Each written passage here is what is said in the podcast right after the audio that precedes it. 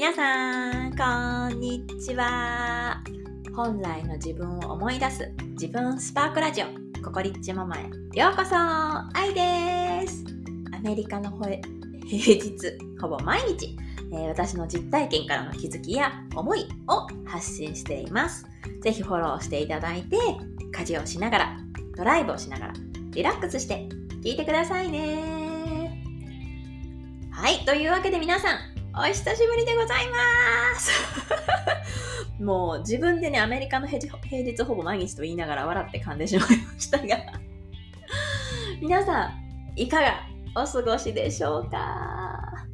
こうしてね、ポッドキャスト配信ができない間に、私の住んでいるシカゴは雪がね、めっちゃ積もってたんですけど、ほぼ全部溶けて、急に暖かくなってですね、なんかちょっと春の気配さえ感じつつある今日この頃です。まあ、シカゴはですね、でも4月とかにも平気で雪降ったりするので、まだまだ 冬の道具は片付けられないんですけれども、まあ、ちょっとすごい暖かくて、暖かくなってきてるなっていう、そんな感じです。とは言ってもですね、我が家は先週から次男が中耳炎で熱を出し、1週間学校休み、そして治ったと思ったら今度長男が熱を出し 4日間学校休み。治ったと思って今日ね昨日からやっと学校に2人とも行き始めたんですけれども治ったと思ったら今度はねまあ漏れなく親に来ますよね。両親2人してゲホゲホ夜中咳をして今日に至ってるそんな感じです。ちょっとね、私もあの今、のだめなめながら喋ってるので、ちょっと話がね、聞こえにくかったりするかもしれないんですけれども、まあ、普段からそんなに聞こえやすくはないと思うので そんな感じでお許しいただければなと思います。はい。で、今日久しぶりの、あのー、エピソードなんですけれども、まあ、私はマザー・テレサにはなれなかったっていうなんか悲しげなタイトルで お話をしたいなと思うんですけれども、あの、マザー・テレサって皆さんご存知ですか？なんか、ね、私もまあ、正直そんなに詳しく知ってるかって言ったら知らないんですけれども、まあ、イメージ的になんかこうもう、愛の人みたいなイメージありませんか？で、あの、私は長男が生まれてすぐの頃から、もう本当に自分の子育てに悩んだというか、なんかもっとちゃんとしたい、ちゃんとしたお母さんになりたいと思って、子育てを学んだんですよね。で、そこの、そのなら、えっ、ー、と、その流れから乳幼児教育だったりとかその子育てアドバイザーのあの、まあ、講師本部講師のような形であの先生を要はしていたんですよね。で、まあ、そこにいたその本部講師陣先生たちの LINE グループっていうのがあってで私はねあのずっと場所が離れてて福岡に住んでいたり、まあ、アメリカに来たりとかっていうので直接会うことはほとんどなかったんですけども、まあ、そこの先生たちと、まあ、日々 LINE でやり取りをしたりっていうことをしていたんですよね。でその LINE グループに入った時にすごく感じたのがあなんかこの人たちマザー・テレサみたいやなって思ったんですよね。なんかもう常にその愛の言葉が飛び交っている、うん、相手に共感したりとかその本当になんかこうああ愛で溢れた世界だなってすごくあったかいなって感じたんですよ。でそれも事実なんですけどもそれと同時に私は何を感じたかっていうと欠乏感を感じたんですよね。あ私にはこの人たちみたいな愛はないなって思ったんですよね。この人たちすごいな私とは違うわみたいな。私はそんな風に伝えられへんしなんかああはなれないなみたいに思ったんですよね。とは言ってもやっぱりその子育てに悩んでるお母さんたちに寄り添っていかないといけないってなった時にもう私はどうしたかというと外側だけ身につけたんですよ。相手に共感から入って相手を褒めるところから入って自分のなんかこう思っているアドバイスをするとか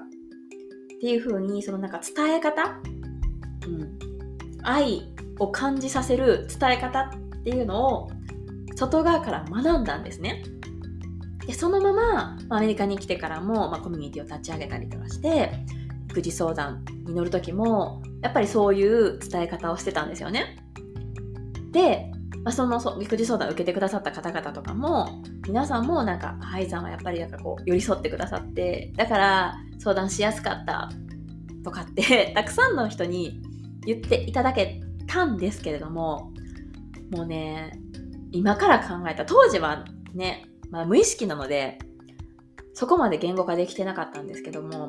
ぱり自分の中で何かモヤモヤするものがあったんですよね。うん、でそれが何かっていうと今から考えると本当に自分本当の自分との不一致感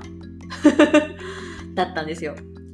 要はその共感の言葉とか最初に相手を褒めてから喋るのってなんか普段の私じゃないんですよ。も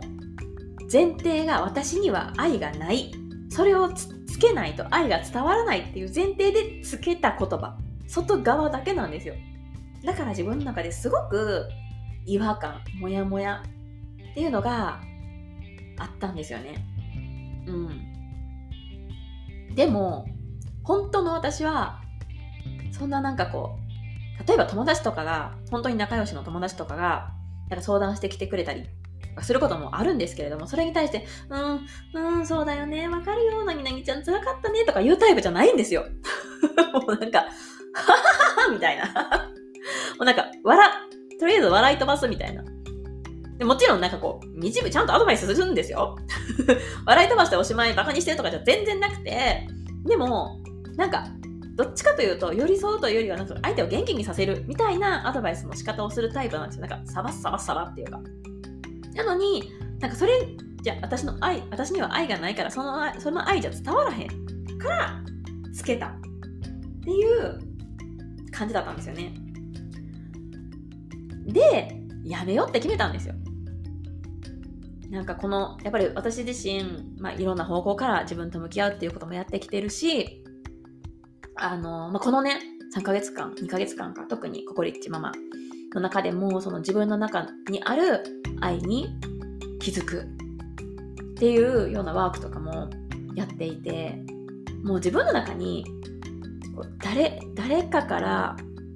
認められたりしなくても、あ自分の中には十分な愛がある、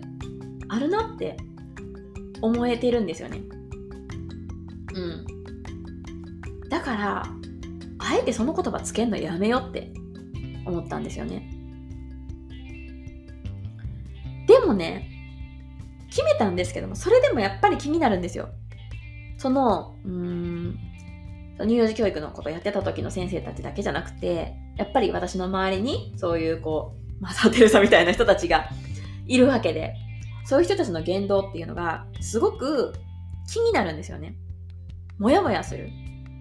もっと言うと、なんか否定したくなるっていうか、え、なんでわざわざその言葉つけるの？みたいに言いたくなる。でも結局それって、私の問題なんですよね。要はそれを見て、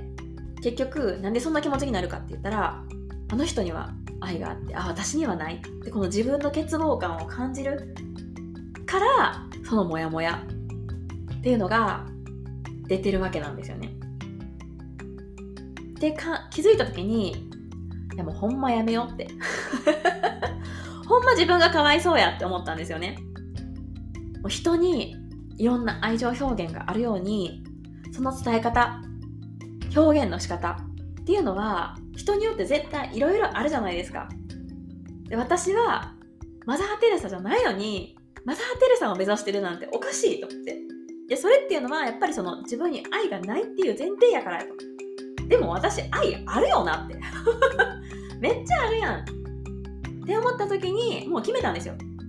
私は私の中にある愛を私なりの方法で伝えていくんやっていう風に決めたし、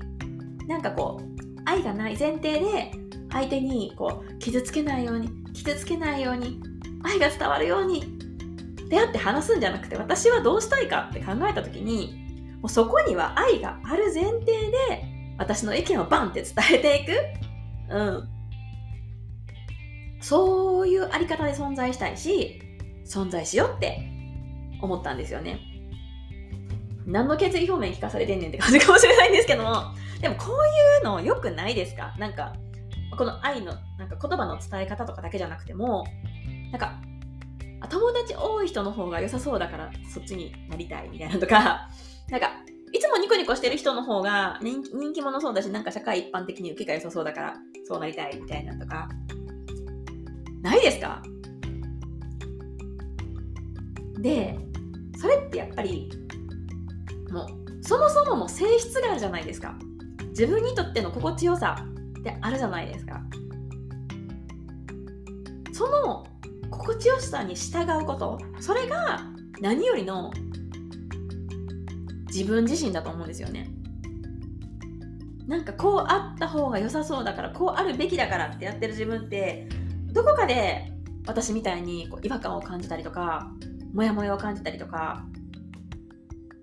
あとなんか人のせいにしてみたり人を否定したくなったりとかでも結局はそれって自分なんですよねだからこそ、もうほんとね、自分自身であることって自分のためでもあるし、他人のためにもなるなって、すごい思うんですよね。うん。自分のためにも、他人のためにも、もう自分自身であること以上に大切なことってほんまないなと思って。うん。だから私はもう、マザー・テレサさんを目指すのはやめにします。皆さんもね、ぜひなんかこう、心に響く部分とか、リレートする部分があれば嬉しいなと思います。今日も最後まで聞いてくださってありがとうございました。素敵な一日をお過ごしください。またねバイバーイ